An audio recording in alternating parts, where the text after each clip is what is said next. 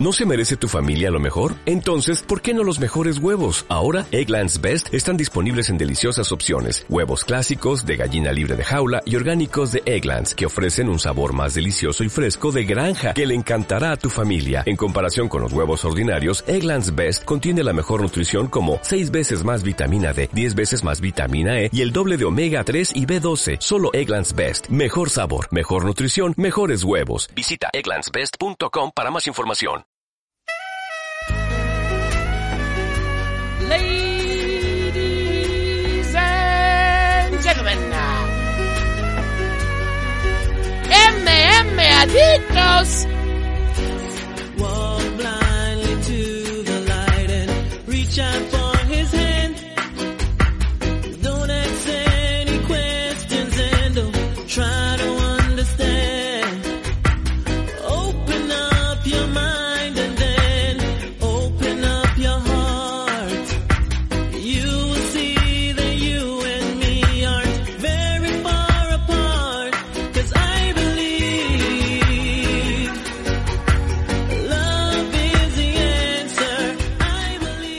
Muy buenas a todos y bienvenidos a una nueva edición de MM Adictos. Soy Neizo the Clown. Bienvenidos a, esta nueva edición en la que hoy vamos a hablar de Bellator 275 que se disputó anoche en Dublín, en Irlanda, y que además contó con la participación del español José Sánchez en la main card frente al hermano de Zabim Magomé Sharipov, Hassan Magomé Sharipov. Entonces comentaremos esa pelea, obviamente, comentaremos todas las de la main card, vamos a pasar un poquito más por encima de la card preliminar, no vamos a entrar mucho en detalle, pero claro, esta noche, por ejemplo, tenemos UFC Vegas 49, así que tampoco queremos meternos mucho detalle en este eh, programa de Velator 275, porque es que hay muchísimo más todavía que visionar. Eh, hay cositas también. Lionel Padilla, por ejemplo, creo que ya lo dije en la previa, pero Lionel Padilla no va a estar hoy en KSW 67. Es una lástima. Daniel Puerta sí que pudo pelear ayer en One Championship, ganó, de hecho, por decisión dividida.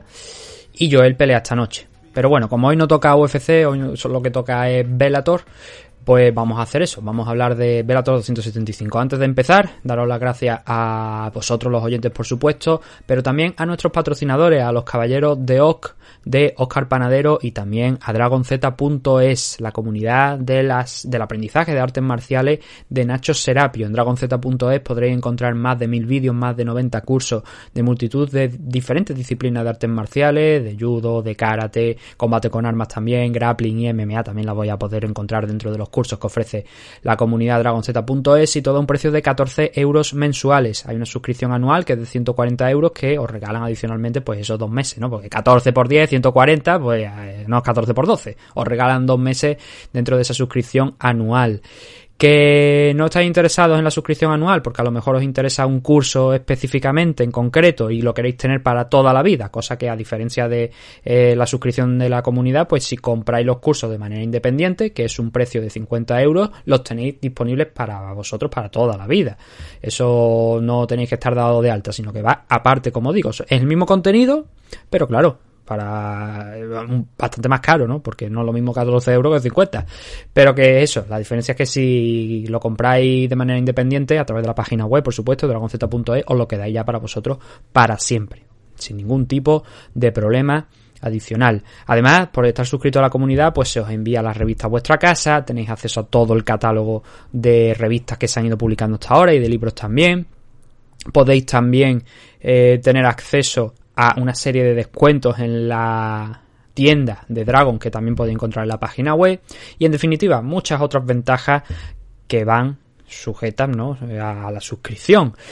Si necesitáis más información, lo primero es el portal web dragonz.es, pero también podéis visitar las redes sociales de Nacho Serapio. Vosotros ponéis Nacho Serapio, por ejemplo, en Instagram y os sale sin ningún tipo de dificultad ahí el perfil, bien clarito, pero también podéis buscarlo en sus canales de YouTube y de Twitch. Tiene un canal de Twitch que es twitch.tv barra artes marciales. Eh, no sé si lo buscáis si lo buscáis por artes marciales en el buscador, no sé si saldrá. En el buscador me refiero de Twitch. Pero si ponéis twitch.tv barra artes marciales, que es la URL, es el enlace, entonces sí que os va a salir sin ningún tipo de problema. El canal se llama Dragon Z, que yo sepa, pero eh, el nombre del perfil es artes marciales. Así que pues, esa es la diferencia, ¿no? Pero luego también tiene dos canales de YouTube. Uno que es El Guerrero Interior, que es un poquito más personal, más de los viajes de Nacho Serapio alrededor del mundo, de competiciones en las que ha estado, cositas de ese estilo, que está muy interesante también, le podéis dar suscripción. Como también podéis darle la suscripción al canal de MMA Adictos, que es MMA Adictos TV. Pero también tiene otro canal que es Dragon Z, que es donde se suben los programas que él hace en formato podcast, en, en el vídeo, que lo podéis encontrar también en directo a través de Twitch, pues lo sube en ese perfil, en ese segundo perfil de YouTube que es Dragon Z, Dragons. Y luego pone comunidad o, programa de deporte o no sé qué historia pone, pero si buscáis Dragons os va a salir, que es la cosa, ¿no? Entonces ya sabéis, dragonz.es es la mejor página web para estar al tanto de todo lo que incluye, por supuesto, eh, dentro de, de la comunidad. Y, y nada, ya sabéis, si necesitáis más información, esas son las redes sociales de, de Dragons.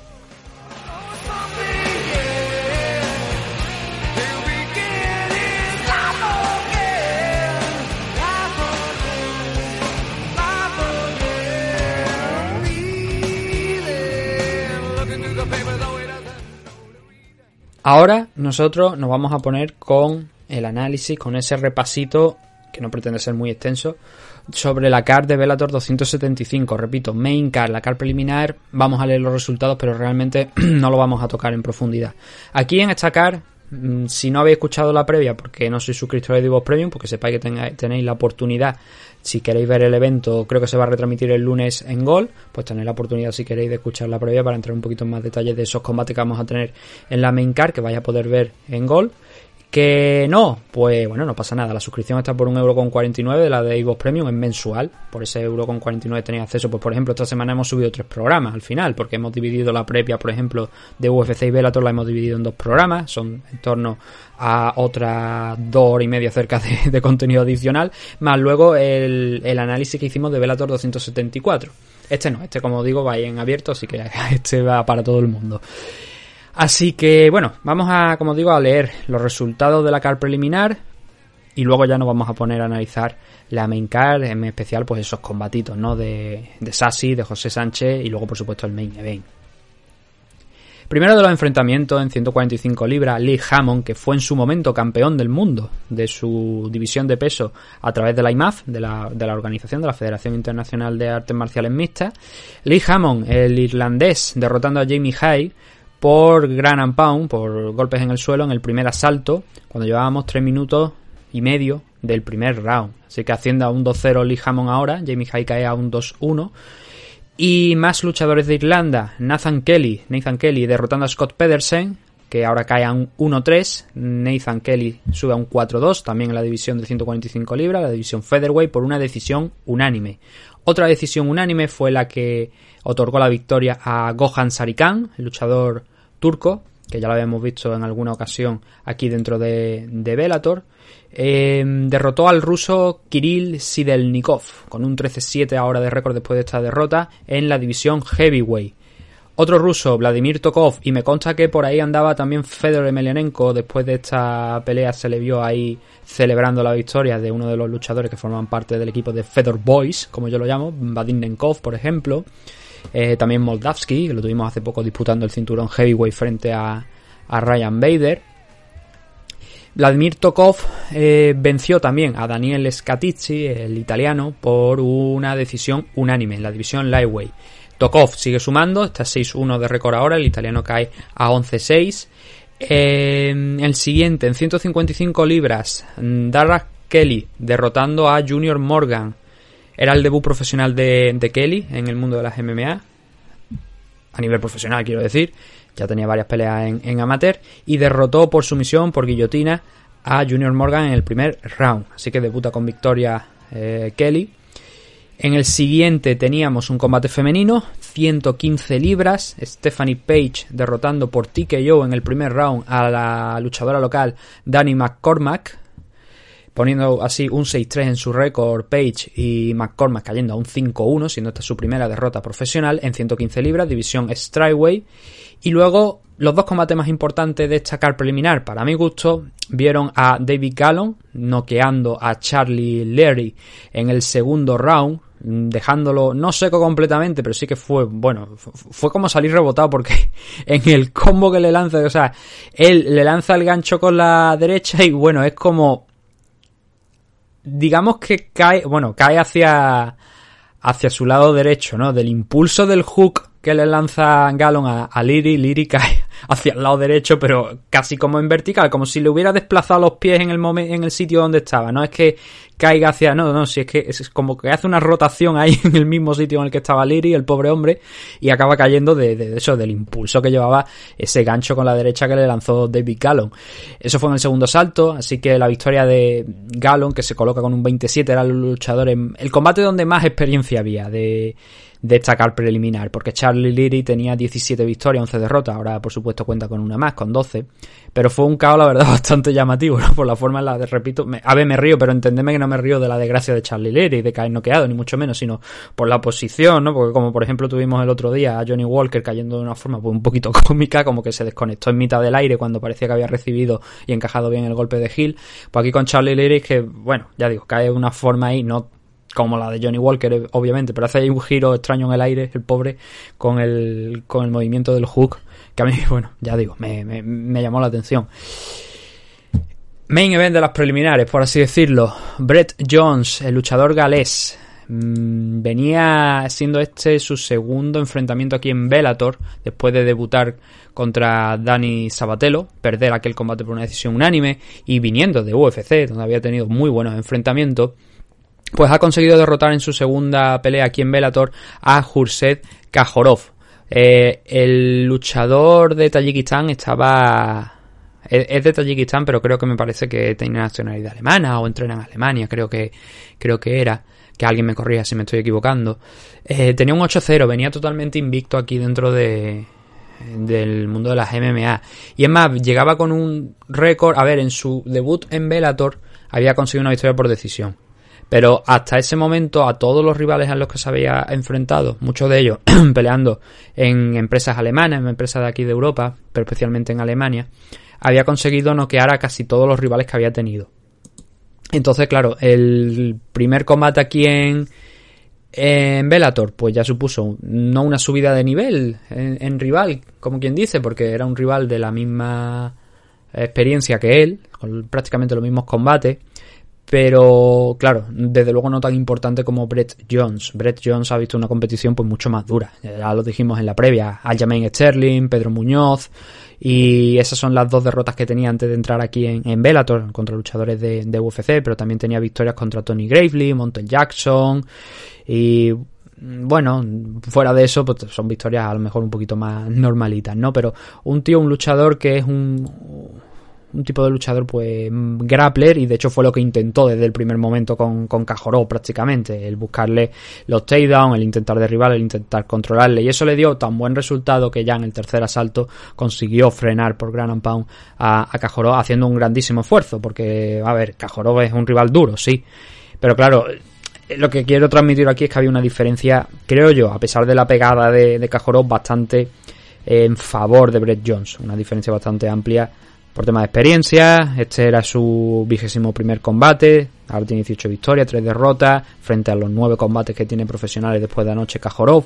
Y se puede entender. Esto no significa que al pobre Kajorov tengamos que cogerlo ahí de, la percha y tirarlo a la basura, no, ni mucho menos. Por supuesto que no. Pero claro que a lo mejor era un poquito pronto para darle a un rival de la talla de Brett Jones.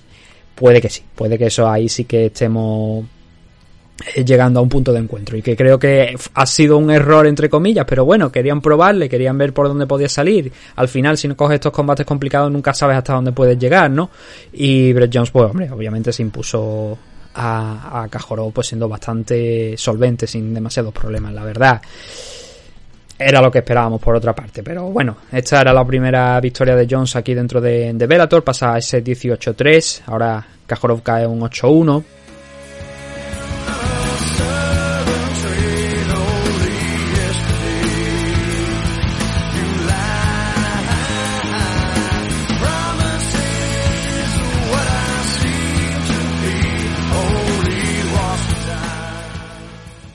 Y nosotros nos vamos a ir directamente con la main card. Vamos a dividirlo, vamos a hacer dos combates más de la main card ahora en estos primeros minutos de programa, luego haremos una pausa y volveremos con, el resto de la card, con los tres combates que nos quedarían. A ver, el primero de los enfrentamientos fue una decisión unánime, victoria por decisión unánime para Jornel Lugo contra Brian Moore en 135 libras. La, divisi- eh, la división, la decisión fue un doble 29-28 y un 30-27 para Jornel Lugo. Decisión que, mm, a ver, cuando acaba el combate es una decisión aceptable, justificable. Yo tengo de hecho eso, tengo un 29-28. Lo que no comparto quizá a lo mejor con los jueces es cómo están repartidos, a excepción de Brian Miner, que con él sí, con- sí coincido, pero con Eric Colón y especialmente con Kevin McDonald, que es el que le da el 30-27, ahí ya sí que no estoy demasiado de acuerdo. Y bueno, eh, vamos a ver cómo, pues cómo funciona eso, ¿no? Cómo fueron las, puntuaciones de la, de la noche. Porque, a ver, Eric Colón da, es que estoy intentando hacer una cosa. A ver, eh, Kevin McDonald, deduzco que cuando hablamos de Kevin McDonald estamos hablando del árbitro porque fue también, eh, formó parte anoche. Es que claro, eh, de hecho estaba mirando por aquí digo yo, pero Kevin McDonald arbitró anoche y bueno, lo hemos visto en otras ocasiones, en otras compañías. Y principalmente creo que aquí en Bellator me parece que fue... Juraría que en el último evento en Bellator 274 Mike Beltrán también estuvo en la mesa de, de jueces. Esto es algo que podemos comprobar muy rápido. No fue ahí, tuvo que ser en otro, en otro evento. Puede que fuera en el anterior. Pero vaya, yo juraría que yo he visto a Mike Beltrán hace pocas fechas siendo juez de alguno de los, de algún combate en algún evento de empresas importantes, quiero decir, Bellator o, o UFC. El caso, a ver, ¿de qué estábamos hablando aquí? Eh, bueno, eso, deduzco que Kevin McDonald era el árbitro que también estuvo la noche de ayer juzgando, o sea, arbitrando algunos de los combates. A ver, Kevin McDonald da un 30-27 a Lugo. Yo creo que por lo menos el último asalto para mí es favorable para para Ryan para, para Brian Moore, perdón, no Ryan, Brian. Es una decisión justita, pero yo tengo la sensación al ver al final el combate que como que Moore de alguna manera eh, intenta un poquito más eh, hasta el final y si hubiésemos juzgado el combate en su totalidad, a ver, al principio del tercer asalto, bueno, vamos a ir round por round y así vamos a intentar justificar un poquito las puntuaciones, que creo que es lo que hay que hacer, ¿no? A ver, el primero, el primer asalto es bastante claro para, para Jornel Lugo. Porque Moore, digamos que estaba un poquito más mmm, a la expectativa. Los dos pelearon en muchos momentos a la contra, en muchos momentos de este combate. Y digamos que Moore en este primer momento, pues a pesar de empujar, a pesar de tener el centro, de intentar empujar hacia afuera a Lugo, digamos que cuando lo tenía cerca de la jaula no se acababa de atrever a explotar y que eso lo aprovechó Jornel para en este primer asalto engancharlo, ponerlo contra la jaula, controlarlo durante bastante tiempo.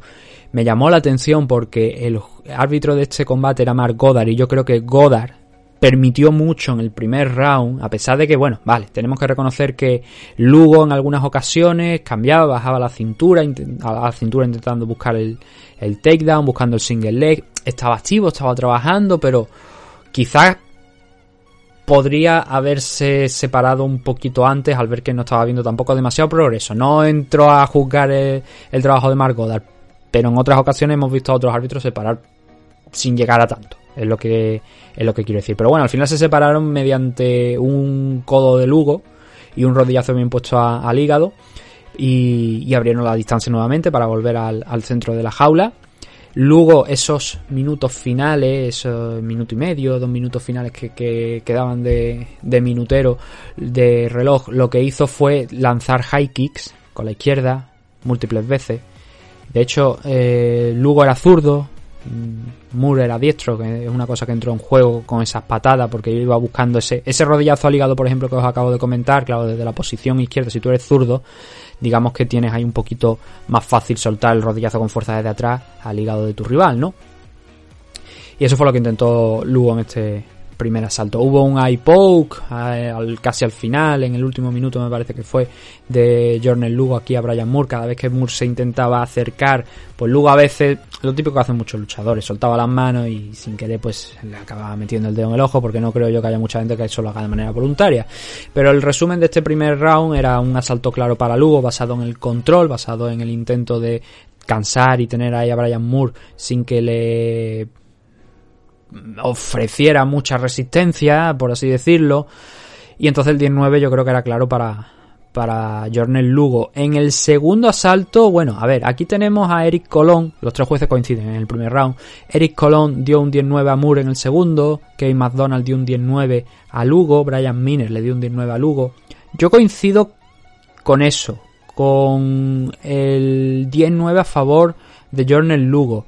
Vi John McCarthy, que estaba en la mesa de comentarios, creo recordar que en este segundo asalto dio un 19 para, para Brian Moore. Vamos a ver, ¿por qué yo no le doy un 19 a Brian Moore? Empieza muy bien, la verdad, Moore. Mm, De hecho, hay un momento donde Lugo tiene que pasar incluso a diestro, pero hay varios momentos de este segundo round donde le vuelve a pasar lo mismo a Moore del primer round que cuando estaba acercando, cuando ya estaba ahí muy cerquita, casi encima de, de, de Lugo, contra teniendo a, al norteamericano cerca de la pared, no se atrevía a lanzar los golpes y que eso al final pues es lo que le acababa costando en parte eh, puntos, por así decirlo, ¿sabe? Hay un momento donde sí ya consigue entrar, había una diferencia de alcance también, que esto no lo menciona, pero había una diferencia de alcance en favor de Lugo y eso también complicaba las acciones de, de Moore, pero bueno, al final consiguió entrar, consiguió estar ahí en el clinch y digamos que este fue un asalto bastante más igualado, a pesar de que los dos tuvieron sus oportunidades, como digo, teniendo el uno al otro contra la jaula. Pero la parte final de este asalto, el último minuto diría yo, Lugo empezó a sacar otra vez, utilizando la ventaja de alcance que tenía, empezó a sacar el jab. Y empezó ahí a, a ser constante, a interrumpir el ritmo de, de Brian Moore. Y al final incluso acabó consiguiendo ponerle contra la jaula buscando un takedown. Eh, resistió, se mantuvo de pie y llegó al final del asalto. Pero creo que Moore mmm, lo intenta en este segundo round, creo que no lo hace, no hace lo suficiente, creo que justito, creo que justito el asalto, pero a mí ese, ese jab, mezclado de vez en cuando con otros golpes, intentando sacar de ritmo a, a Brian Moore, me pareció suficiente para estar por delante de las CAR.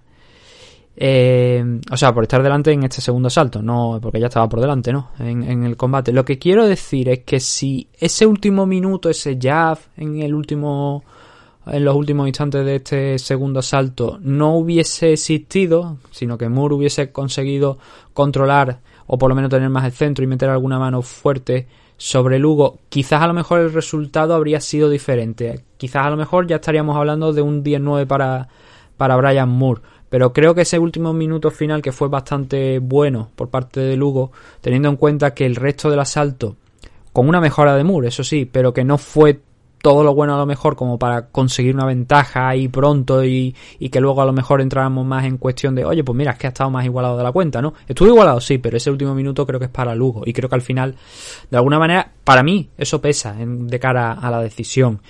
El tercer asalto, hombre, el tercer asalto para mí es el mejor del de hecho de, de Brian Moore, a pesar de que haya dos jueces que no se lo den, que se lo den a, a Jornel Lugo. ¿Por qué es para mí este tercer asalto mejor para Moore? Bueno, a ver, hay un momento al inicio donde Lugo caza, hace que se caiga Brian Moore con un golpe, pero se recupera tan rápido que yo no sé hasta qué punto eso se podría llegar a considerar como un knockdown. Porque golpeó, sí, pero se levantó tan rápido Moore que dice, joder, es que no lo ha dejado ni siquiera aturdido porque el irlandés pasó a la contra, pasó a pelear. Y bueno, repito, eso lo de la contra es interesante porque es que realmente este golpe del que os estoy hablando ahora es quizá a lo mejor el golpe más limpio eh, casi por un bando y por otro a lo largo de todo el combate, ¿no? Porque es así, digamos, el más claro.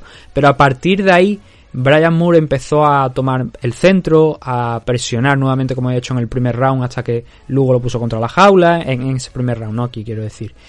Y digamos que bueno, metió un golpe al hígado, siguió con una buena mano arriba, iba conectando algún que otro combo pues más a menudo, más frecuente. Luego volvió a esconderse detrás del jab. Ocasionalmente también metía alguna mano, pero desde luego quizás desde mi punto de vista no de la misma manera que Brian Moore, llegábamos a un último minuto con Moore más o menos en control, no completo, pero sí haciéndolo algo mejor. Metió un buen combo nuevamente, lo bloqueó muy cerca de la jaula, Lugo lo, lo bloqueó como buenamente pudo con el show del roll, subiendo ese, ese hombro, girando la cabeza también, haciendo head movement para, para evitarlo. Y bueno, digamos que en los últimos 10 segundos, con el público también empujando y tal, pues Brian Moore acabó en el centro, acabó intentando presionar un poquito a, a Lugo y si hay dos jueces que aquí le dan este asalto a Lugo, que yo no, no en mi caso, yo creo que se le de- debería dar a, a Moore, porque de alguna manera Jornal Lugo fue de más a menos conforme iba pasando el combate, pues eh, entiendo que lo harán a lo mejor porque han considerado que algunas de las manos de Jornal Lugo fueron más eh, significativas que las de Brian Moore. Pero para mí no es lo que vimos en este tercer asalto. Sí que es verdad que asalto por asalto estoy de acuerdo en que Jornal Lugo gana, como estaba explicando, pero si realmente miramos el combate completo, ahí ya me entrarían mis dudas de si realmente anoche ganó el luchador adecuado esta decisión. El caso es que al final es para Jornal Lugo, como hemos hablado, un doble 21-28 y un 30-27. Jornal estaba el noveno en los rankings, Brian Moore no estaba rankeado.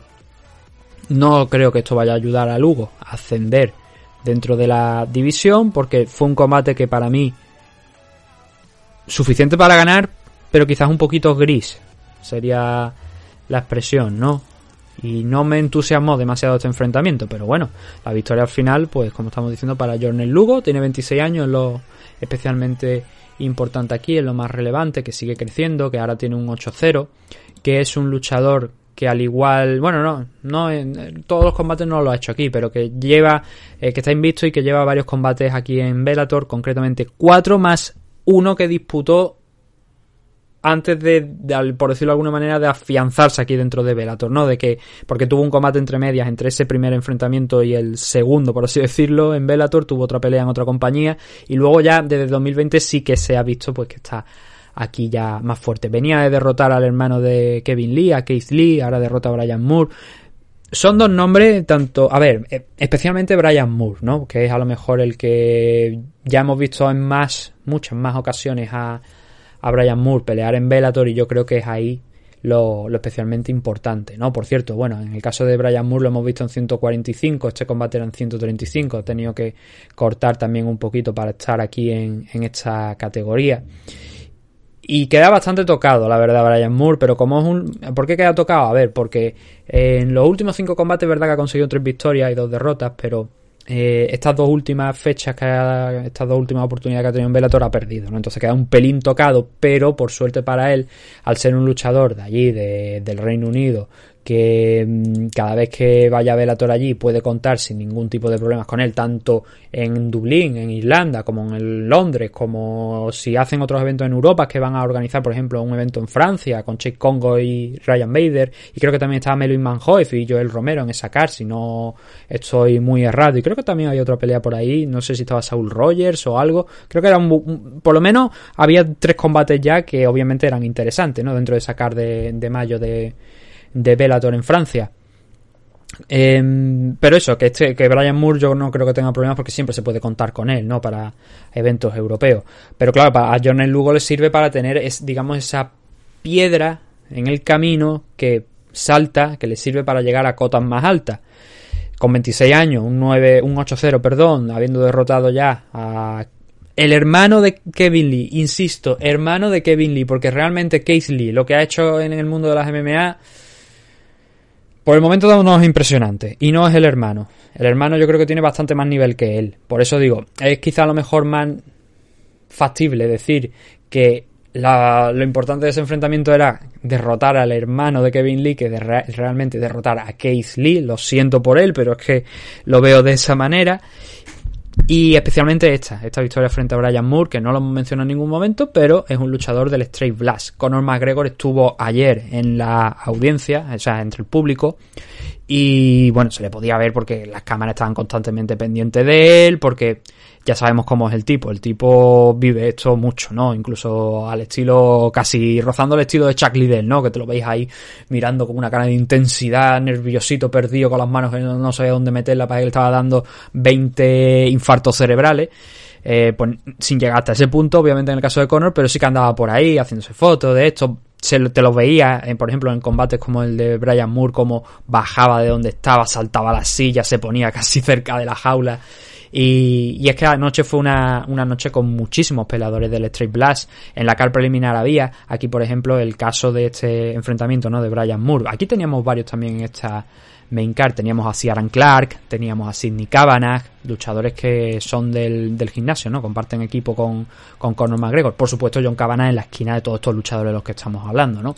Pero bueno, no fue un combate soñado para Brian Moore, que ahora cae al 14-9, y Jornel Lugo que sube a eso, a un 8-0, sigue sumando, división Bantamweight, obviamente no está dentro de ese próximo torneo que se va a celebrar, porque estaba en unas posiciones muy bajas, pero bueno, oye, está cogiendo posiciones por si acaso se cae algún que otro luchador de, de ese torneo, y a lo mejor ya podríamos empezar a hablar de poder darle una oportunidad a Jornel Lugo. Claro, Jornel de momento va a tener que sentarse, va a tener que esperar, porque sí, está ahí el octavo en discordia dentro de los rankings, porque claro, cuento al campeón y luego cuento del 1 al 7, que son los otros luchadores que van a, participar junto con el campeón, ¿no?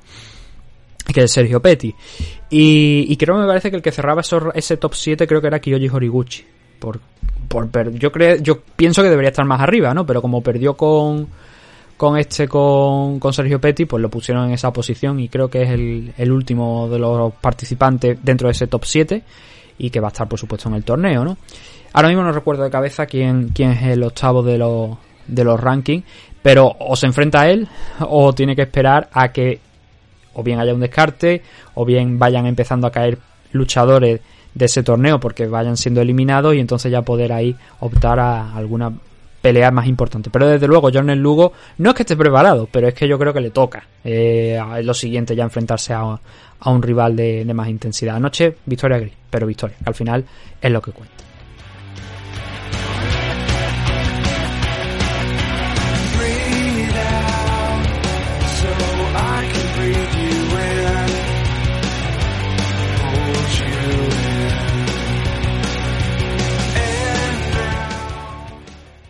Y ahora saludamos también a la gente de YouTube. Y es que vamos a hablar de la pelea entre Hassan Magomed Sharipov y José Sánchez y Sassi. Esta pelea, pues bueno, cuadrada dentro de este Velator 275, el resultado no fue satisfactorio, no fue el deseado, obviamente. Y es que el hermano de Zabit, Hassad, Hassan Magomed Sharipov derrotó a Sassi, a José Sánchez, por un 30-27, un doble 30-27 y un 30-26. Una decisión totalmente unánime en favor de, del luchador ruso.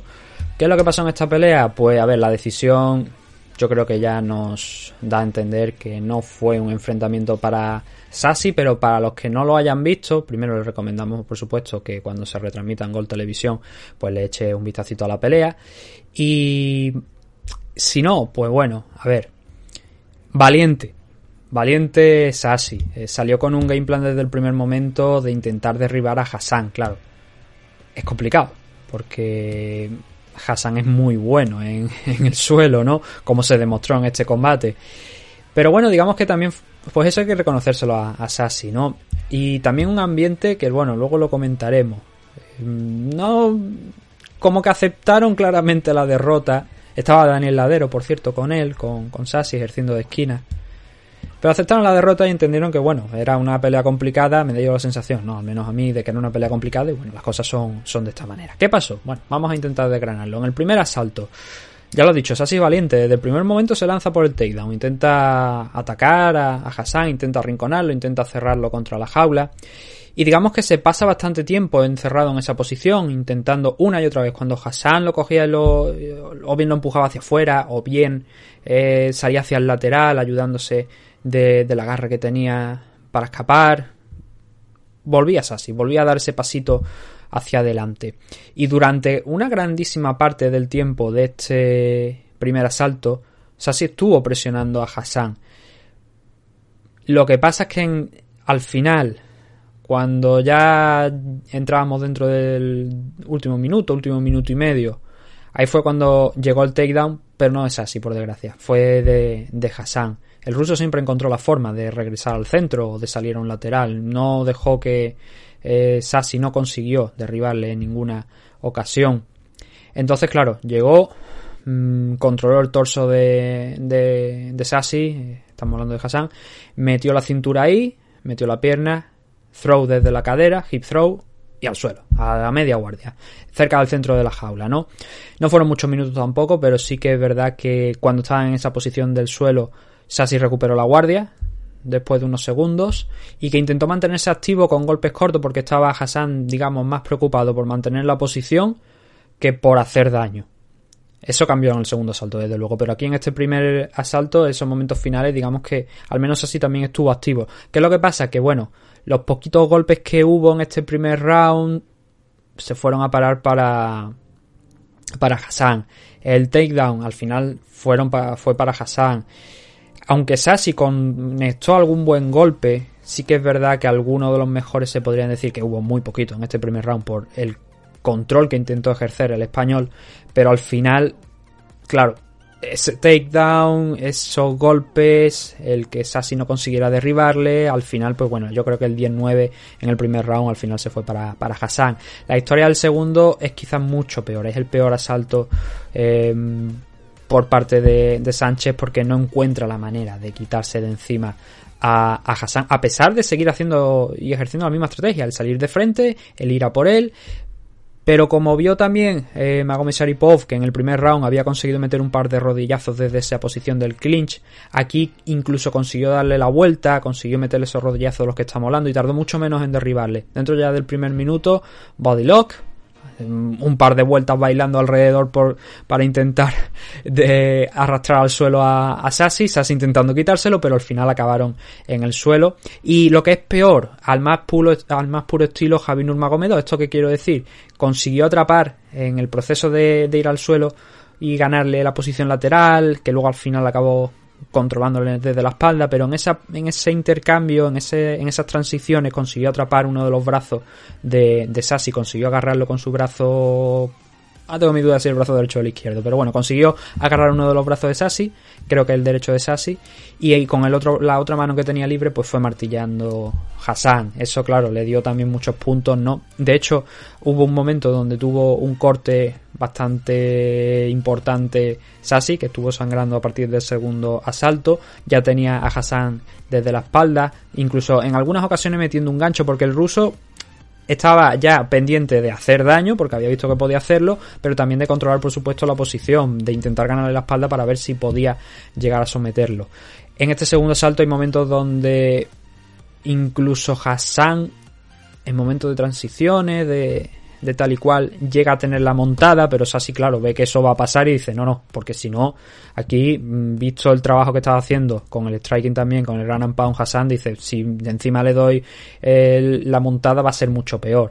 Entonces había muchos momentos donde Sassi se los pasaba con la rodilla clavada, una de las rodillas clavadas, bloqueando también el acceso al otro gancho por el otro lado porque tenían la pared muy cerca, pero recibiendo golpes de, de Hassan. Como he dicho al principio, mucho corazón por parte de Sassi, pero este segundo round incluso acaba ya con, ahora sí, Hassan metiendo los dos ganchos, consiguiendo el control contra, o sea, extendiéndose él sobre la lona, teniendo a Sassi encima de él, ofreciéndole la espalda, intentando el mataleón.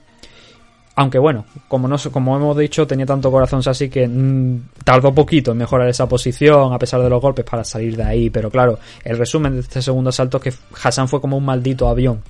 Pasó prácticamente por encima, no digamos a gran escala, pero sí que para un 18, para ese 18 que el juez Miner da luego en la tarjeta de puntuaciones, creo que sí, porque es que Sassi que no pudo más que defenderse durante los 5 minutos que este asalto duró, por desgracia. A pesar de, como digo, poner todo su empeño en salir mm, en muchísimas ocasiones de esas posiciones, pero era muy complicado. En el tercer round, bueno, mm, más de lo mismo, es lo que se puede decir. Van otra vez al suelo y vuelve a repetirse el proceso, ¿no? Del segundo round. No tanto, porque aquí sí digamos que no permitió que llegara con tanta facilidad, o no consiguió, mejor dicho, porque mm, facilidad no le, no le dio en ningún momento, como hemos dicho a Hassan, pero no consiguió Hassan en esta ocasión el coger la espalda de manera más fácil. Estaba más en posiciones de media guardia, luego llegó un momento a side control, aprovechando pues que tenía el hombro puesto en el cuello de Sassy, intentó liberar la otra pierna en la media guardia, lo consiguió y, pasó a side control, recuperó en múltiples ocasiones también eh, Sassy esa posición de, de la media guardia para defender o intentar evitar que eso acabara en un triangle choke por parte de, de, Za- de- de Hassan que lo intentó también cuando pasó a side control. Y bueno digamos que los cinco minutos pues prácticamente no es que se fueran todos en el suelo pero sí que casi todos fueron en control de, de Hassan. Por lo tanto el tercer asalto también es un 10-9 para Hassan y al final esa decisión de por lo menos el 30-27 cae seguro por desgracia. El 30-26 yo también lo veo porque el segundo asalto de Hassan es muy completo y mantiene siempre a la defensiva a lo largo de todo, casi todos los cinco minutos a, a teniendo muchas posiciones de ventaja, teniendo muchos golpes en su favor eh, en el Gran and. No fue la noche de Sassi, pero también es verdad que mostró eso que he dicho, un gran corazón, que era un combate desde luego complicado, porque estamos hablando de uno de los grandes prospects ahora mismo que hay en, en Bellator, a pesar de la juventud, solamente 21 años, 6 combates, 7 después de anoche, habiendo ganado tanto, o sea, todos los enfrentamientos hasta, hasta ahora, siendo esta su segunda pelea en Bellator, estamos hablando de Magomed Sharipov, y claro, cuando ves que te pasan por encima de esta manera, oye, ahí hay materia prima, ¿no? Por parte de, de Hassan. Es el hermano de Zabit y se nota, la verdad que es el hermano de Zabit. Todos los combates, a excepción de dos de Hassan, han llegado, o sea, han, han sido finalizados antes de la campana. De hecho, creo que casi todas esas finalizaciones, me parece que casi todas o todas han llegado en el primer round. Solamente dos decisiones. Y bueno, una ha sido esta contra Sassi.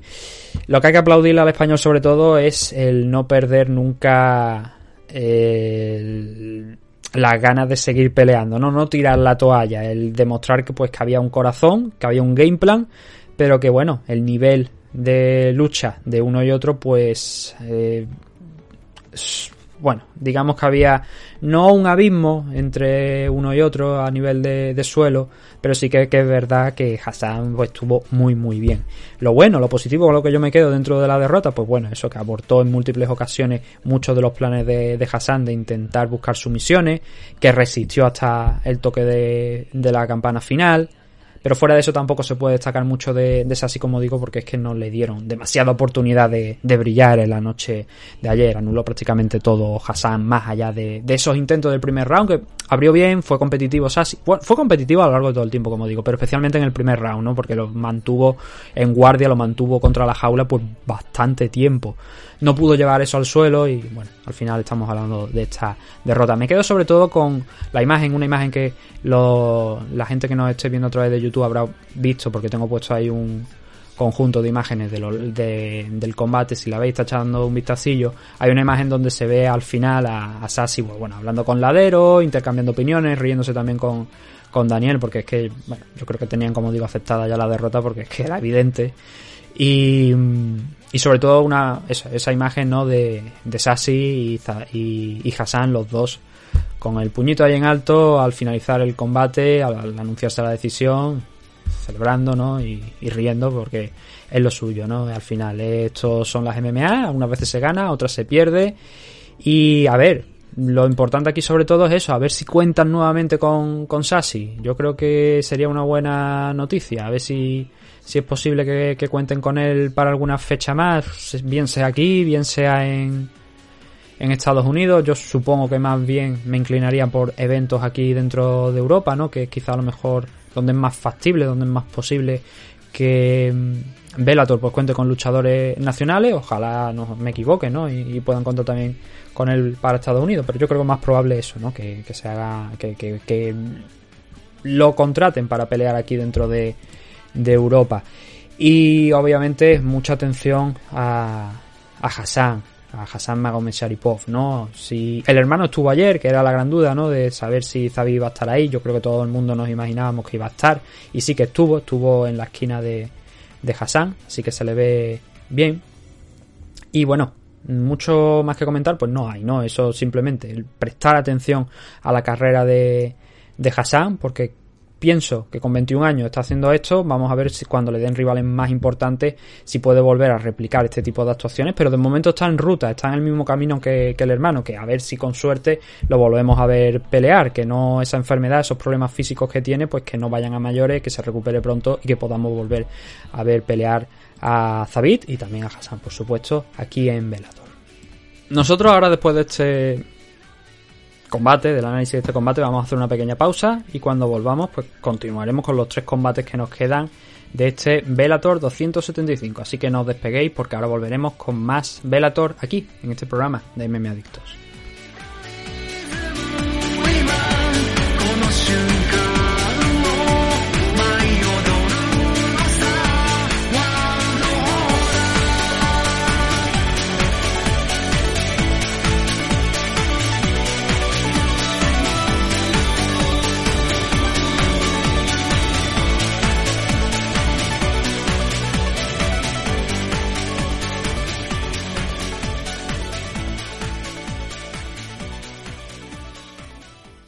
Los Caballeros de Oc es un equipo deportivo especializado en la práctica de las artes marciales mixtas, el jiu-jitsu brasileño, la modalidad de grappling, la lucha sambo y el combat sambo, disciplina en la que el club se ha proclamado campeón de España 2021. Los Caballeros de Oc emplazan su centro de operaciones en Valladolid y al equipo se unen diversas filiales repartidas por España. La última incorporación se sitúa en Villamuriel de Cerrato, Palencia. Como director técnico del equipo tenemos al entrenador y árbitro internacional de MMA, Óscar Panadero, quien dirige el equipo apoyado de varios de sus entrenadores asistentes en las distintas modalidades y secciones del equipo. Todos nuestros entrenadores y ayudantes están debidamente titulados y acreditados en la modalidad en la que imparten sus respectivas disciplinas. Podéis encontrar información sobre los Caballeros de Oc en las redes sociales oficiales de Instagram y Facebook, visitando su canal de YouTube, Los Caballeros de Oc, o solicitar información mediante correo electrónico a loscaballerosdeoc.gmail.com. Nuestras diversas academias y escuelas de MMA atienden las necesidades de todo tipo de practicantes, desde principiantes a competidores profesionales internacionales, desde la escuela de infantiles a practicantes de cualquier edad y nivel. Estamos especializados en crear luchadores desde cero mediante nuestra escuela, mediante un sistema propio, testeado nacional e internacionalmente con excelentes resultados competitivos. No lo dudes y acércate a conocernos. Únete a los Caballeros de Oc.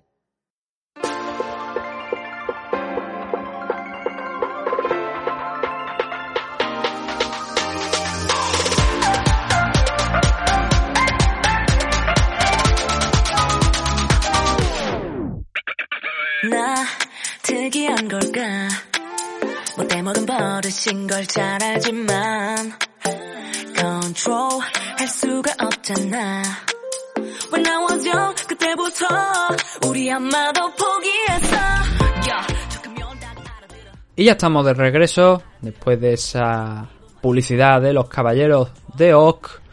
de nuestro amigo Oscar Panadero, para hablar de los tres últimos enfrentamientos que tuvieron lugar en esta card de Bellator 275 anoche en Dublín, en Irlanda. Ciaran Clark, hablábamos de luchadores al principio que han peleado en torneos internacionales de la IMAF, pues en el caso de, mm, de Clark es uno de esos luchadores que también ha peleado a nivel internacional en esos eventos de la IMAF por parte de Irlanda y que toda su carrera la ha realizado aquí en Bellator. Anoche se enfrentó contra Abu Tunkara y bueno, es una victoria para Ciaran Clark, pero hasta ese lance, hasta ese problema físico que tiene Abu Tunkara, digamos que no lo estaba haciendo tampoco excesivamente bien. ¿Qué es lo que pasa en este combate? ¿Cómo se logra la victoria, no? Por parte de Clark. Por retiro de, de Tunkara, por una lesión, por un codo, un hombro, el concreto el hombro izquierdo del dislocado. No, no pudo continuar, no pudo salir a pelear en el segundo salto el francés, Tunkara. Y bueno, eso le otorgó la victoria a Clark. Pero como digo, hasta ese punto, Clark, bueno, prácticamente desde el inicio, no es que estuviera bien. Porque lo que hizo. Bueno, a ver, no, no es que estuviera bien. Lo que quiero decir es que el primer asalto creo que lo pierde. ¿Pero por qué? Es lo que vamos a explicar, ¿no? Tunkara recibe a Clark cuando él cambia de nivel, intenta entrar y ahí lo recibe, ¿no? Pone al francés contra la jaula. Clark pone a Tunkara contra la jaula. Eh, y en algún momento van intercambiando posiciones, pero al final digamos que se establece ahí un punto en el que Clark es el que queda un poquito por encima. Sigue aguantando bien Tunkara, mm, tiene el Wizard para defenderse, para intentar sacar ahí hacia ese lateral a, a Clark y librarse de ese agarre, de, ese, de esa presión contra la jaula. Va metiendo algunos codazos también para intentar ablandar al irlandés. Entonces Clark tira del single leg hacia afuera, hacia él, tiene un single leg agarrado, tiene una pierna agarrada, y tira de él hacia afuera, Tunkara se le cae encima. Hay un momento de ese scramble donde Clark casi parece que va a ganar la posición, pero responde muy rápido el francés para volverse a levantar, y a partir de ahí es cuando, digamos que ya Tunkara toma un poquito el control de la situación. Empieza a dejar ir las manos un poquito más. Hay un takedown ahí de Clark que la verdad a mí no me pareció que tuviese mucha fe en conseguir ese double leg que acabó con Tunkara encima. Pero ya no es que acabara encima, acabó en la montada con una guillotina que bueno, al final tuvo que dejar ir para controlar la posición porque si no iba yo creo que estaba empezándole a ver las orejillas al lobo de que claro iba a revertir esa posición y dejó ir la guillotina desde la montada, ¿no? Buscó la espalda, empezó a, gol- a golpear desde atrás Tunkara, metió un, hook, bloqueó el segundo Clark por unos instantes, también provocó que Tunkara estuviese muy arriba en esa posición que tenía de, o sea, cuando tenía el hook, cuando estaba en la espalda, estaba muy arriba, estaba demasiado arriba y eso de alguna manera no be- beneficiaba precisamente a Tunkara. Normalmente si tienes esos ganchos, tienes el triángulo al cuerpo o algo, quieres que esté pues cuanto más cerquita ahí de la cintura, mucho mejor, porque te sirve para controlar más la posición y luego para tomar esa, o sea, para como ayuda, para apretar en el, en el mataleón, ¿no? Y para controlar por supuesto la posición, ¿no? Pero eh, Tunkara tenía esa pierna, ese gancho que tenía lo tenía muy arriba y eso desde luego no le benefició. Eso lo utilizó Clark incluso para, mientras estaba golpeando Tunkara, clavar la rodilla, utilizar la pared, mantenerse ahí un poquito en una posición pues mucho más favorable de lo que estaba momentos antes. Eh, tardó en sacárselo de encima, pero por esa posición que luego cogió Tunkara nuevamente en la espalda, también muy alta, se volvió a pasar de frenada por así decirlo, y Clark ya sí que se lo pudo sacar por encima, coger posición superior, incluso progresar a la montada en ese mismo momento, o sea, no tardó, consiguió sacárselo de encima, se consiguió Clark poner encima de Tunkara y conseguir la montada prácticamente muy rápido.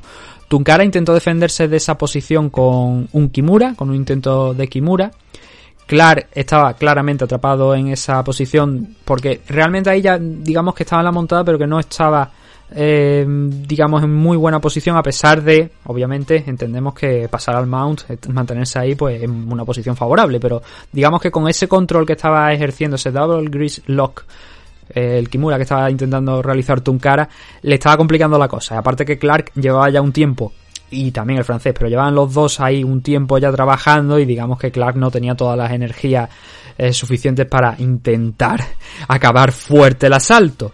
Sí que es verdad que viendo que no iba a soltar ese brazo Tunkara, lo que hizo fue saltar Clark algunos codazos al riñón para intentar obligarle a, a Tunkara a soltarlo. Finalmente lo soltó y en uno de esos momentos en los que están ahí peleando con en esa posición que es cuando ya Tunkara le ha soltado el brazo, o sea, eh, sí, cuando Tunkara le ha soltado el brazo a Clark, es cuando hay, ahí hay un pequeño gesto de Tunkara que luego cuando acaba el asalto se le aprecia en la repetición que tiene ese hombro izquierdo sacado.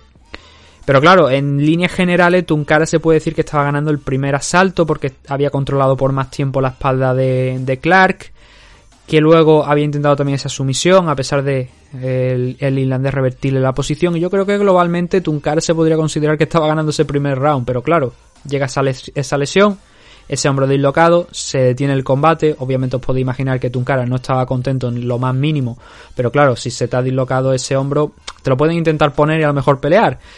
Pero creo que no tuvo una muy buena solución y que el, dolor era mayor que las ganas de pelear en ese momento. Y por eso Tunkara pues dijo, tanto él como la esquina y los médicos dijeron, no, no es seguro que salga ahí en este, de esta manera, con este dolor y dieron por acabado el combate en el intercambio del primero con el segundo, ¿no? Así que es una victoria de Clark, pero como he dicho al principio es una victoria, digamos, un poquito eh, no injusta, obviamente, ¿no? Porque las lesiones ocurren, pero digamos que quedaba mucho combate por delante y quedaba mucho que decir y que Tunkara está en una buena posición partiendo, saliendo de este primer asalto. Así que bueno, la victoria es para Clark, pero obviamente esto hay que mirarlo. Hay, hay que una victoria de estas de las que hay que poner en cuarentena en el sentido de eh, gana por retiro, por lesión del luchador rival, pero realmente tampoco estaba haciendo demasiado hasta ese momento, ¿no? Mm, hay victorias de este tipo y bueno, anoche la tuvimos que ver con Clark que asciende a un 5-0 y Tunkara cae a un 7-3 siendo esta la primera pelea que iba a tener de Bellator y que bueno, por desgracia para él, pues como estamos comentando, acabó de la manera que en la que no quieres que acabe, ¿no? Con una lesión y sin poder defenderte dentro de la jaula. Pero las cosas son así y así es como al final salieron ayer, ¿no? Con esta victoria de Clark. El siguiente combate, otro miembro del Street Blast, en este caso pelea femenina, 145 libras, Liam McCourt frente a Sidney Kavanagh, luchadora de Irlanda del Norte contra la luchadora de Irlanda. Liam McCourt en cuarta posición de los rankings, Sidney Kavanagh en la quinta. Llamó mucho la atención que el combate lo estaban promocionando de la manera contraria. A ver, sí y no, porque Sidney Kavanagh es de Irlanda, el evento se estaba realizando en Irlanda. Pero claro, si, si Liam McCourt es la cuarta, lo normal es que sea la esquina roja, por así decirlo. Son detallitos, ¿no? Pero lo normal es que ella fuese la esquina roja, la segunda en salir. Pero como estaban peleando en Irlanda, pues le dieron ese detallito, esa oportunidad a Sidney Kavanagh, ¿no? De salir segunda. Y bueno, ya os podéis imaginar la que se lió en el pabellón. Un pabellón que, por cierto, estuvo a rebosar. Mm, El público, pues el público irlandés es casi de los mejores públicos que hay a nivel europeo. Y, y lo demostró una noche más en este evento de Bellator, ¿no?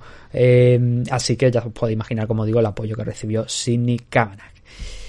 Victoria para Kavanagh, decisión unánime, eh, decisión trabajada y sufrida, ¿eh? Muy sufrida, un doble 29-28 y un 30-27. Eh, decepcionante actuación de McCool al final. Y vamos a ver por qué al final, por supuesto. Pero vamos a ir hablando de esta pelea. A ver, McCool sale con un plan de trabajar contra la jaula. Mm, Sé que en, un, en la previa yo dije que estábamos viendo a lo que firmemente, a ver, en el caso de McCool no tanto, desde luego. En el caso de Cabana sí, pero en el caso de, de McCool eh, sí que se le han visto actuaciones en las que busca mucho el suelo y intenta trabajar de la manera en la que trabajó ayer.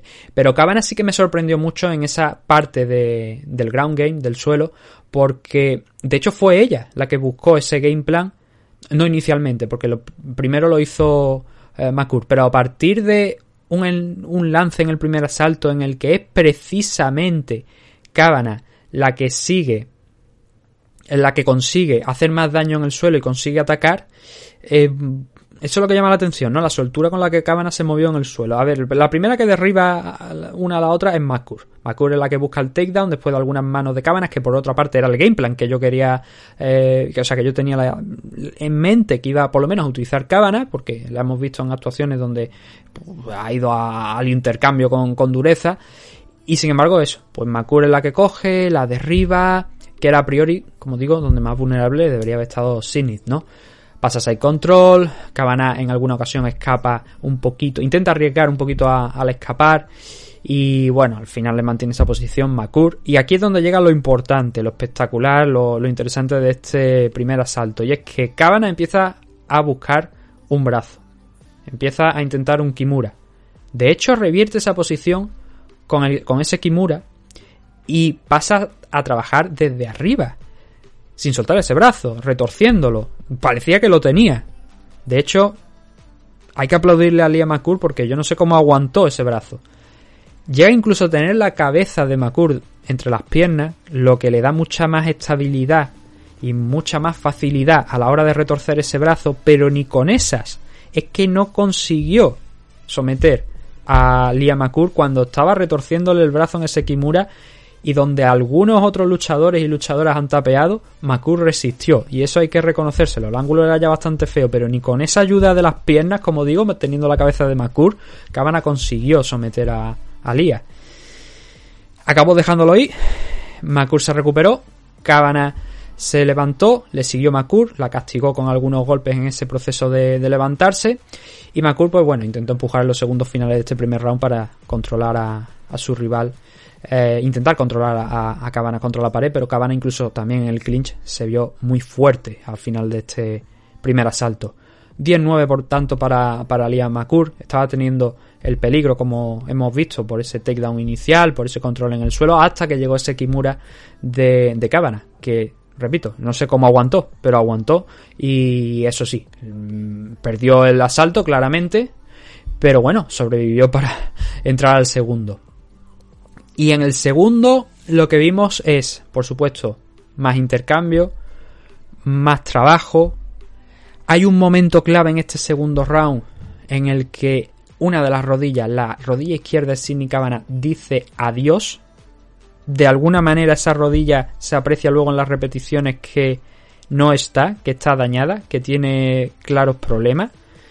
Y es un momento donde va a golpear y de repente ves como clava la rodilla izquierda, va avanzando y claro, se, tiene que poner la, la rodilla sobre la lona y es ahí donde yo creo y bueno, también donde la organización, la, producción puso mucho el foco porque es ahí donde parece que, surge ese problema. En este segundo asalto, Cabana acaba también controlando el suelo, acaba poniéndose arriba después de unos momentos en los que parecía que no lo iba a conseguir, controlando también el clinch y controlando la pelea en esa distancia, en el suelo. Hay un momento donde Makur intenta pagarle con la misma manera, con la misma moneda con la que Sidney había intentado finalizarla en el primer asalto, que es con Kimura, pero la diferencia es que estaba también abajo, como en aquel momento Sidney Cabana, pero Cabana utilizó su cuerpo para bloquear ese brazo, para evitar que saliera, que sacara ese brazo Liam Makur hacia el exterior y poder trabajar el Kimura, así que lo defendió bastante bien. Acabó dejándolo Makur ir ese ese brazo, ese Kimura, para trabajar el Gran Pound Cabana. Hay un momento la repetición no lo puso de nuevo. Y creo que me hubiera, a mí me habría gustado verlo. Pero que claro, que luego se entendió por lo de las rodillas que estamos diciendo. Porque hay como una up kick, una patada de Makur, que no se ve muy bien dónde impacta, pero que se puede entender que al final lo que hace es empujar a Cabanas. Cabanas cae de espalda. Y Cabanas se queda ahí en esa posición. Se queda de espalda. No encuentra la manera de levantarse. Y de hecho Makur se le pone encima, lo que pasa es que Sidney aborta cualquier posible ofensiva y cualquier posibilidad de daño por parte de, de Makur, abrazándola, manteniéndola en esa posición y dejando que expire el asalto. Le costó mucho levantarse a Sidney Cabana después de este segundo round, que claramente es un 10-9 porque si valoramos el trabajo en posiciones superiores de una y otra y quién, por ejemplo, al principio del asalto consiguió ese takedown, eh, obviamente estamos hablando de que Sidney Cabana fue superior eh, a, a también en el suelo, ¿no? Teniendo en cuenta que Makur era la que quería ejercer ese plan. Puede que influyera el peso, aunque el, combate era en, la- eh, en 145 libras, las dos son de esa categoría, puede que influyera un poquito a lo mejor quizá. También la experiencia de, de Sidney Cabana, aunque tenga tuviera ese 7-5 en la noche de ayer, ahora ya obviamente es un 8-5, pero eh, a lo mejor también puede que influyera algo en, esa pelea. El caso es que este segundo round acabó con otro 19 de Sidney Cabana, costándole, costándole, como digo, mucho levantarse porque esa rodilla estaba dañada. Y aquí es donde viene quizás a lo mejor para mí ¿eh? la, la decepción, porque claro, si tú te das cuenta, y yo deduzco que se dan cuenta por un lance que hay en el tercer asalto, si te das cuenta de que tu rival está dañada, que tiene una rodilla dañada, ¿por qué intentas mm, llevar esa pelea al suelo en lugar de intentar presionarle arriba? Intentar una estrategia diferente de la que estabas haciendo, viendo que además no te estaba funcionando, porque Cabana te estaba controlando en el suelo y había mostrado mucho más peligro de lo que tú habías hecho hasta ese punto. Y estabas dos asaltos abajo. Entonces, ¿por qué no optas por intentar atacar esa pierna? Que incluso era tan evidente que Cabana no podía sostenerse de alguna manera, digamos fácil, sobre esa pierna que le obligó a cambiar de guardia y que estaba muy encerrada atrás porque precisamente no quería ir al centro a intercambiar con, con Makur, porque claro, eso era lo previsible, lo que yo creo que cualquier luchador que se dé cuenta que la movilidad de tu rival esté comprometida, no es que vaya a atacar esa pierna de manera despiadada, ¿no? A ver si puede co- finalizarla, pero sí por lo menos decir, oye, mira, si no se puede desplazar, si es que apenas se puede mover alrededor de la jaula, vamos a intentar meterle manos porque es que está, está fija, prácticamente fija. Pero no, Makur dijo, vamos a intentar derribarla. Y yo creo que es ahí donde está el error. Desde mi punto de vista, ¿eh? No digo que lo hiciera mal, yo digo que a mí me parece un error el intentar derribar a, a Makur, sea, a Cabana. Porque dice, ¿para qué? Y además, el problema está en que no, ni siquiera lo consigue. He dicho que lo intenta, pero es que no lo consigue. Es que Cabana le da la vuelta. Luego sí, luego Makur acabó encima de, de Sidney Cabana, quedando unos 3 minutos, en media guardia. Y progresando, llegando a pasar incluso a la montada, pero al igual, por ejemplo, en el combate anterior, en la montada estaba demasiado alta, estaba con una pierna por encima de un hombro de Cabana, literalmente, y eso lo aprovechó Sidney pues para escapar, aunque Makur consiguió retenerla en la media guardia para que no volviera todo arriba y tener que empezar el proceso nuevamente, ¿no? Y aquí es cuando llega ese ataque, ese eh, intento de Nibar a la pierna izquierda, que era la dañada, de Sidney Cabana por parte de Makur, pero Cabana escapó y se quedó encima de Makur en los últimos segundos, haciendo daño, cerrando el combate incluso desde la montada. Toda esa estrategia de suelo que propuso Makur, al final es que no le funcionó para nada porque encontró un par de takedowns, que al final Cabana acabó revirtiendo, acabó demostrando una gran resistencia, un buen suelo, unos buenos intentos de sumisión también por parte de la irlandesa. Y claro, claro, esa sensación de, oye, pero ¿por qué no has intentado esto teniendo en cuenta que la pierna y, bueno, que en definitiva la rodilla de Cabanas está dañada? Es algo que no voy a entender. Que sí que el último asalto yo creo que, por lo menos para mí, con claridad, debería haber sido para Makur. Dos de los tres jueces así lo, lo determinan. Pero le faltó ese punto de más a, a Lía. No supo aprovechar, por así decirlo, la lesión de, de Sidney Cabana. Y al final, hoy, tenemos que estar hablando de una derrota que podría haber sido un resultado distinto a lo mejor. Es verdad que tenía que finalizar, pero lo máximo que llegó a intentar para finalizar, como estamos hablando, fue ese Níbar a esa rodilla izquierda cuando ya la cosa había entrado dentro del último minuto. Y es como, ¿ahora te vas a poner a hacer eso? Por eso digo que fue decepcionante. Que creo que podría haber hecho bastante más en ese último asalto. Y que la ganadora es la justa al final, por puntuación, por esos dos primeros rounds.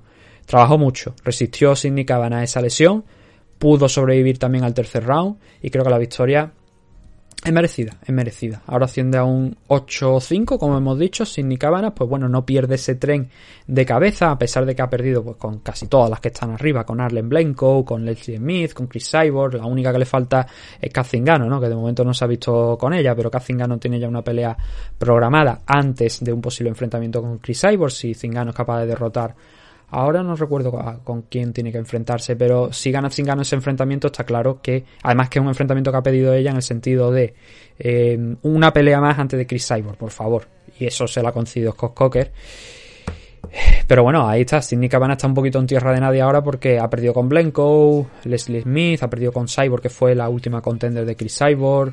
Mm, no le quedan muchas opciones teniendo en cuenta que ahora va a adelantar, sí o sí, a Lia McCool, ¿no? Que estaba en cuarta posición. Le queda, pues, seguramente un rematch. Es lo mejor que puede hacer, ¿no? Coger un rematch frente a Blenko o frente a, a Leslie Smith. Porque ahora, obviamente, Cyborg no y Kazingano, pues, está pillado.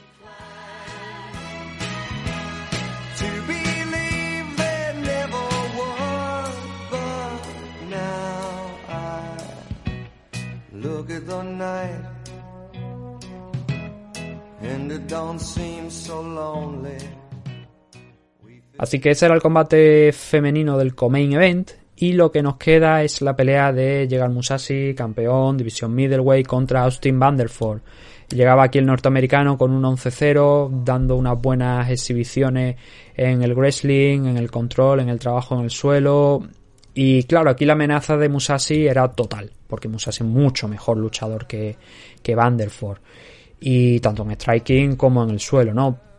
Y era vital, creo yo, desde mi punto de vista, que Vanderford pusiera presión sobre Musashi. Y creo que lo hizo. Y creo que lo intentó. Pero también es verdad que no consiguió encerrar a Musashi. No consiguió que estuviera muy cerca de la jaula, que era a lo mejor ahí donde Musashi no lo hubiese llevado tan bien. El tiempo que dura el combate, que es un 1.25 el primer asalto, porque Musashi lo noquea en el primer round a Austin Vanderford. Digamos que Vanderford está demasiado en el centro. Está demasiado en el centro. La estrategia que yo tenía en mente para Vanderford, que yo creo que le podría no haber funcionado, porque, insisto, Musashi es mucho mejor luchador que Vanderford, pero si tenía que tener una estrategia en mente para intentar ganar este combate, creo que era presionar desde la campana, estar en la cara de Musashi, por así decirlo. Y creo que le cedió demasiado terreno a las espaldas a Musashi para retroceder, que peleó a la contra. Realmente Musashi. Solamente cuando vio que le había hecho daño cuando Dios se pasó hacia el frente y dijo, bueno, ahora soy yo el que tengo que atacar. Pero Vanderford estuvo movi- moviendo la cabeza de lado a lado, intentando soltar algunas manos, midiendo a, ver en, por dónde iba a salir Musashi. Musashi salió claramente a la contra. Como, como digo, cada vez que Vanderford avanzaba y lanzaba alguna mano, en algunas ocasiones no. mm, Quiero decir que no conseguía impactar Musashi, pero en otras ocasiones sí que conectaba. mm, Echándose hacia atrás, soltando las manos, aprove- aprovechando la- el alcance al máximo. Y claro, ese espacio que tenía sobre todo atrás de su espalda, ¿no? Porque cuando ya no te puede, eh, ya no puedes retroceder más, pues digamos que, claro, ya no te, evidentemente no te puedes echar más para atrás, ¿no? Y eso también lo puede aprovechar tu rival, pues para iniciar el clinch, iniciar el, trabajo de intentar derribarte, que es una de las armas principales de Austin Vanderford. Eso no lo vimos anoche, fue una pelea, como digo, muy en el centro. Entonces, en uno de esos intentos de eh, Musashi de avanzar, de, o sea, perdón, de Vanderford de avanzar, de mover la cabeza de lado a lado y soltar ahí tímidamente las manos, se comió un combo de, de Musashi. Una izquierda, al que le sigue una derecha, que en un primer momento encaja bien Vanderford, pero cuando da un pasito atrás, ¡ay! Ahí le fallan las piernas un poquito a Vanderford. Y entonces cuando él se viene atrás y Musashi dice, "Ah, ahora, ah, ahora es el momento de, de asegurar la baja, ¿no? Y es cuando ya avanza Musashi, se le pone en la cara. Vanderford lo ve venir y dice, tú, mm, esto pinta muy feo, me voy a tirar al suelo a ver qué puedo hacer. Cambia de nivel, se tira al suelo, Musashi al, segundo le coge el sprawl, le da la vuelta y empieza a martillear hasta que acaba finalizando a Vanderford. Un Vanderford que, bueno, esta era su primera derrota profesional. El problema es que anoche no pudo demostrar absolutamente nada porque lo poquito que intentó fue en el striking y no es realmente su punto fuerte, como digo. No llegamos a ver ni siquiera un intento de takedown más allá de ese, como digo, ese cambio de nivel final por intentar algo a la desesperada, ya que le habían hecho daño y estaba eh, dañado Vanderford, pero que eso no es relevante, ¿no? Porque ya, ya estaba bastante tocado, ¿no? Es, era el title shot que soñaba Vanderford, mmm, desde luego no la pelea que esperaba, pero es lo que pasa, ¿no? Estamos hablando de Musashi, de un tipo que el día de mañana yo creo que el holandés va a tener que ser sí o sí Hall of Famer, pues bien sea de UFC o sea de la compañía que le dé la gana, pero estamos hablando desde luego de uno de los mejores luchadores de la historia de Musashi, que ha peleado en varias categorías de peso, que en casi todas las compañías en las que ha estado, digamos así, medianamente importante, ha ganado títulos, excepción de, obviamente, UFC, que estuvo, sin ninguna duda, ahí muy, muy, muy, muy cerca en algunos momentos Musashi de ser contender por el título de, de la compañía, pero que al final no lo acabó consiguiendo. Eh, y bueno, mm, como digo, es que estamos hablando de un luchador que ha sido campeón en Strikeforce, campeón en Bellator, en dos ocasiones, porque como ya hablamos, pues Rafael Lobato Jr. ha sido el único luchador en Bellator que ha sido capaz de arrebatarle el cinturón y de derrotarle también, obviamente, pero el único capaz de, de ganarle el cinturón, pero ha tenido peleas contra Selemenko, ha tenido peleas contra Rory McDonald, Carballo que también es uno de los contenders que lleva mucho tiempo en la categoría, ha vencido a Lyoto Machida, a Douglas Lima, John Salter, ahora Austin Vanderford, prácticamente se ha limpiado la, la división. De hecho, le preguntaba anoche Big John McCarthy, bueno, ¿qué es lo siguiente para ti? Yo creo que también pinchando ahí un poquito, porque yo creo que Musashi debería haber estado en el torneo de la división Light Heavyweight. Yo pienso eso. De hecho, Musashi eh, lo había pedido. Había dicho, oye, pues, ¿por qué no voy a subir ahora a la división Light Heavyweight? No, vengo, tengo otra vez el título, estoy bien físicamente dentro de lo que cabe y estoy demostrando que puedo competir a ese nivel. Y ya no solamente eso, que venía también de derrotar a, a Lyoto Machida, que es un luchador que luego además acabó participando en ese torneo. Y era como, bueno, el torneo se, empezó a celebrar el año pasado, pero quiero decir que él ya había derrotado a Lyoto Machida en 185, que de alguna manera si tú metes a Lyoto ahí en ese torneo, lo normal es que también tengas una justificación para poner a Musashi, sin embargo decidieron que no, ¿no? Eh, recuperó el título de la división middleweight que estaba vacante en aquel momento contra Douglas Lima después de que Rafael Lobato Jr. pues tuviera que retirarse por los problemas que ya comentamos alguna vez en el programa y especialmente creo que en la previa tocamos ese, ese tema, ¿no? Lo de Rafael Lobato Jr. y creo que debería haber estado en la división light heavyweight. Lo que pasa es que ahora, claro, la participación de Musashi en la división light heavyweight se tendría que limitar a algún combate y no por el campeón, obviamente, o sea, no por el cinturón, porque obviamente el cinturón sigue en juego en manos de Nenkov, ¿no? Mm, lo siguiente, él ha dicho que lo que le echen, que él se encuentra en el mejor estado de forma de su vida, tiene ahora mismo 36 años, tiene que cumplir 37 en este 2022 en verano y que lo que le echen, en definitiva. Claro, lo que le echen ahora mismo es que no hay nada. Honestamente, como ya ha derrotado a John Salter y ha derrotado a Austin Vanderford, en la división middleweight de, de Bellator tampoco se puede decir que, que haya gran cosa. Vamos a echarle un vistacito porque no tengo por aquí los rankings abiertos, pero bueno, lo hacemos rápido, lo abrimos muy rápido por aquí. Y tenemos a, a, a- a Johnny Evelyn, quizás, que tiene que enfrentarse a John Salter y que si Johnny Evelyn derrota a John Salter se colocará con un 11-0, con el mismo récord que tenía ayer Austin Vanderford antes de enfrentarse a, a Musashi. Anatoly Tokov ahora mismo tiene un 33 de récord. Pero en su última pelea ha ganado un luchador que estaba fuera de los rankings. Entonces, ahora mismo creo que tiene que coger, en el caso de Tokov, una pelea más. Y vamos a ver contra quién es. Probablemente, vaya, yo lo tengo casi bien claro. Yo lo pondría contra Austin Vanderford. Esperaría que Vanderford se recuperase de la derrota de ayer. Y pondría a Anatoly Tokov contra Vanderford. Deja que Tokov hacienda más rápido. ¿Por qué? Porque Fabian Edward, que es el cuarto en los rankings, está ahora mismo programado contra Lyoto Machida. Entonces, es como. mmm, Tokov tiene que mantenerse de alguna manera activo. Eh, Johnny Eblen va a pelear, como hemos dicho, contra John Salter. Johnny Eblen podría ser el siguiente en título, ¿no? Eh, o sea, en opción al título. Tanto Eblen como eh, Tokov. ¿Por qué? Pues por lo que estamos comentando. Vanderford perdió ayer.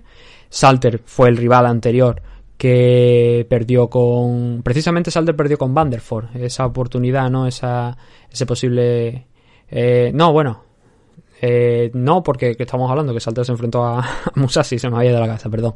Salter ya, Salter y Vanderford han sido los dos últimos contenders. Entonces, si Salter gana a Evelyn, no va a optar al título, creo yo, de manera inmediata. Eso ya nos dejaría, pues, ahí un pendiente de Fabian Edward y de Anatoly Tokov, ¿no? Para, para ver quién sería el siguiente. Pero bueno, poquito a poco iremos desde luego desgranando eh, la división middleweight, viendo qué hay en el futuro. En los próximos meses hay combates dentro de esa división para como estamos hablando, limpiar un poquito el polvo, ¿no? Ver, a ver quién puede ser el siguiente contender. Lo que está claro es eso, que Musashi solamente está una victoria ya de los 50 combates ganados en su carrera profesional. Tiene 49 victorias ahora, 7 eh, derrotas, 2 empates. Y aquí en Bellator está ahora mismo con 7 victorias en 8 enfrentamientos, siendo la única derrota, como estamos diciendo, con Rafael Lobato Jr. Eh, buen evento en, líneas generales, obviamente para el que más, para Musashi, ¿no? Por retener ese cinturón. Y lo siguiente que tenemos eh, ya es para el 12 de marzo. Vamos a descansar unas cuantas semanas de, de Bellator. Pero vamos a tener una pelea en el main event entre Adam Borix contra Max Burnell. Creo que es la primera pelea de main event, me parece, para, para ambos, creo. Eh, pero especialmente aquí lo importante es eh, Borix, ¿no? El tener esa oportunidad. Está rankeado en segunda posición dentro de la división Featherweight. Barnell está un poquito, creo, más abajo. Me parece que está, no sé si en tercera o cuarta posición ahora mismo dentro de- del top. Lo podemos mirar también porque tengo por aquí abierto esto y así os doy el dato exact- exacto. Bueno, a ver, ahora mismo Bellator los pone empatados en la segunda posición. Es un poquito excusa, ¿no? Adam Borix y Matt Barnell comparten esa segunda posición por detrás solamente de Patricio Pitbull Freire, que ya sabéis que tiene ese title match contra AJ McKee en revancha por la final del torneo que se celebró el, año pasado. En, en ese evento, Eblen va a pelear contra Salter. Eh, sí, no es el sí, sí, sí, ¿verdad? Sí, sí, en ese Bellator 276, sí, efectivamente. JJ Wilson contra Gazi Radavanov. Pan Sorenson contra Kazingano, ese combate del que os he hablado que ha pedido entre medias Kazingano. Un main event entre Phil Davis y Julius Anglicas. Y fuera de eso, pues bueno, tenemos a Goiti Yamauchi contra Derek Anderson. Siempre recomendable ver a Yamauchi. Alex Polizzi contra José Augusto Acevedo. Y algunas que otras peleas más por ahí. Pero que bueno, no son tan importantes desde luego. Y que todavía queda mucho hasta la fecha, que es el 12 de marzo, repito, para hablar de esa de ese evento, de sacar de Bellator 276. Estos ya regresan aquí a Estados Unidos. Estos ya vuelven para, para Estados Unidos. y no volverán a pisar suelo europeo hasta mayo, que es ese evento de París. Y luego viene seguido de otro evento en Londres, eh, con el Amosov contra MVP y otros combates más interesantes dentro de la división Welter. Pero habrá que ir esperando. Por el momento, punto y final al mes de febrero de Velator, punto y final también para este análisis que hemos hecho hoy. Espero que os haya gustado y que os haya servido pues para estar al tanto de lo que es la segunda empresa más importante de Norteamérica y una desde luego de las más importantes a nivel mundial, con este Bellator 275.